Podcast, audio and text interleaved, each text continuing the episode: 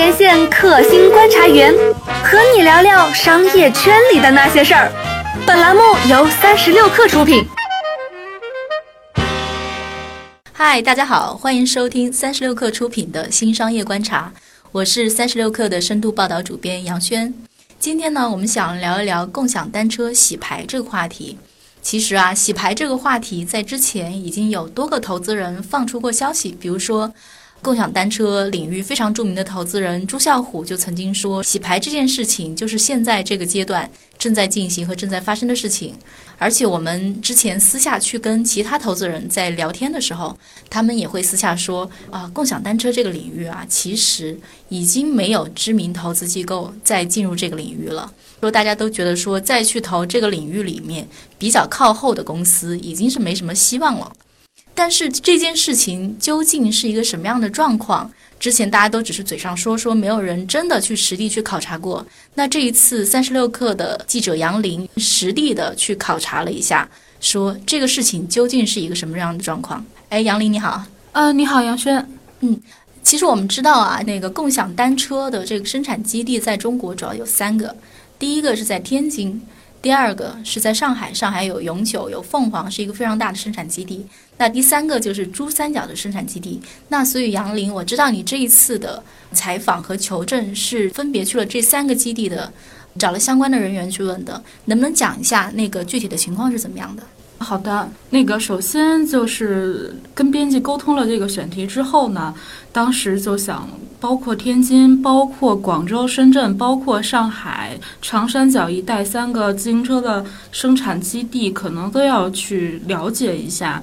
首先，先找到的是一个位于广州的一个共享单车的一个采购方。首先，他明确的是共享单车产能下降的这个事实，并且比我之前了解到的情况其实还要严重。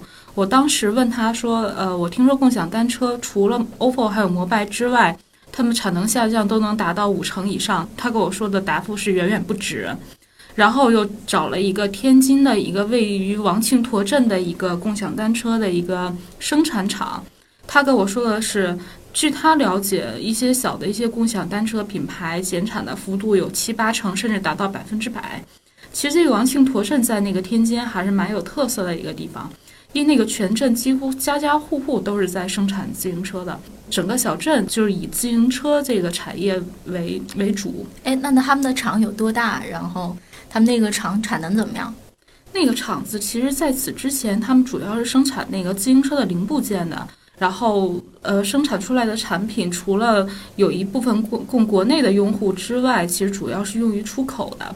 但是从去年下半年开始起，共享单车大规模兴起之后，那个小镇上面各个自行车厂商。基本上就开始，他们的订单就主要以共享单车为主了。哎，那他们是提供零部件还是提供那个整车？都有，都有，既生产零部件，然后也有整车的生产，还有组装。他跟我说的是，去年下半年到今年年初，最多的时候，全镇一天就能接到上百万辆共享单车的订单。上百万辆？对，包括整车，包括零部件。哎，那我不知道在这样的情况下，是不是意味着说，就相当于这个镇其实是切切实实的挣到了一笔钱？确实挣到了一笔钱。我采访了天津王庆坨镇呃里面的那个自行车厂商，我采访了两家，当然都不是特别大哈。他们跟我说的是，原来去年以及一五年的时候，可能很多镇上很多厂商都已经开始在减员、在倒闭了。但从去年下半年开始起，就很多厂商又投资了上千万的资金，在扩大生产线，包括在招人。很多员工都是今年春节之后临时招来的，并且给他们一个很高的一个薪水。呃，相当于说共享单车的兴起，让这些原来可能准备转型的自行车生产厂商又多活了几个月。哎，那现在这个状况岂不是就是傻眼了？就是说这个新招来的人，新上的生产线，但是没有订单了，是这么一个状况吗？对，订单很少，也也不能说现在已经完全没有了。很多共享单车现在可能还有订单，但这些订单都是今年三四月份、四五月份当时规划的一个订单。就这一批共享单车生产完了之后，可能就不会再有订单了。就是在缩减订单的那个下单的共享单车厂商里面，主要是什么样的厂厂商在缩减他们的订单？你是说品牌方吗？对，呃，几乎除了摩拜还有 ofo 之外，都在减产。就是说小一些的，不是头部那两家的，不是对，在减产。我知道，其实就是我们自己也观察到，就是说这个领域里面，其实除了还能看见 ofo 和摩拜在不断的公布自己新的融资之外，其他稍微小一点的自行车厂、共享单车厂商已经很久都没有，就大家已经很久都没有出来说啊，我融到钱了。因为其实融到钱是一个非常积极的信号，因为这个领域其实实话讲，它就是一个。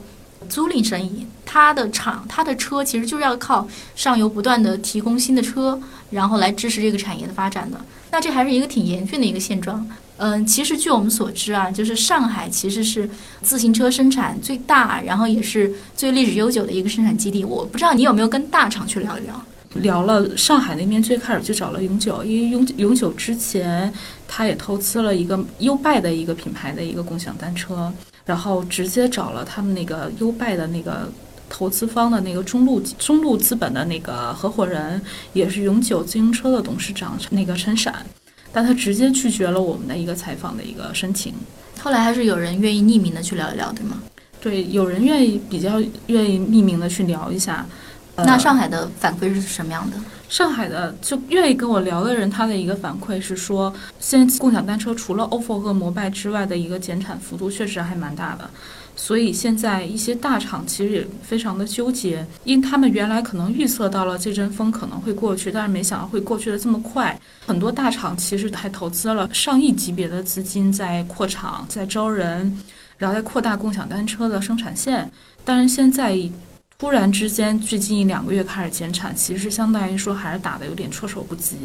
我觉得整体来说，这就是一个非常非常快起来的风口。然后呢，之前可能有投资人说几个月结束战斗，现在虽然不是几个月结束战斗，但还是能看到说这个风啊，就是来的非常快，其实走的也挺快的。那这个洗牌也是非常的快速和剧烈。嗯，那好，杨林，谢谢你。也谢谢大家收听这一期的三十六氪新商业观察，我们下一期不听不散。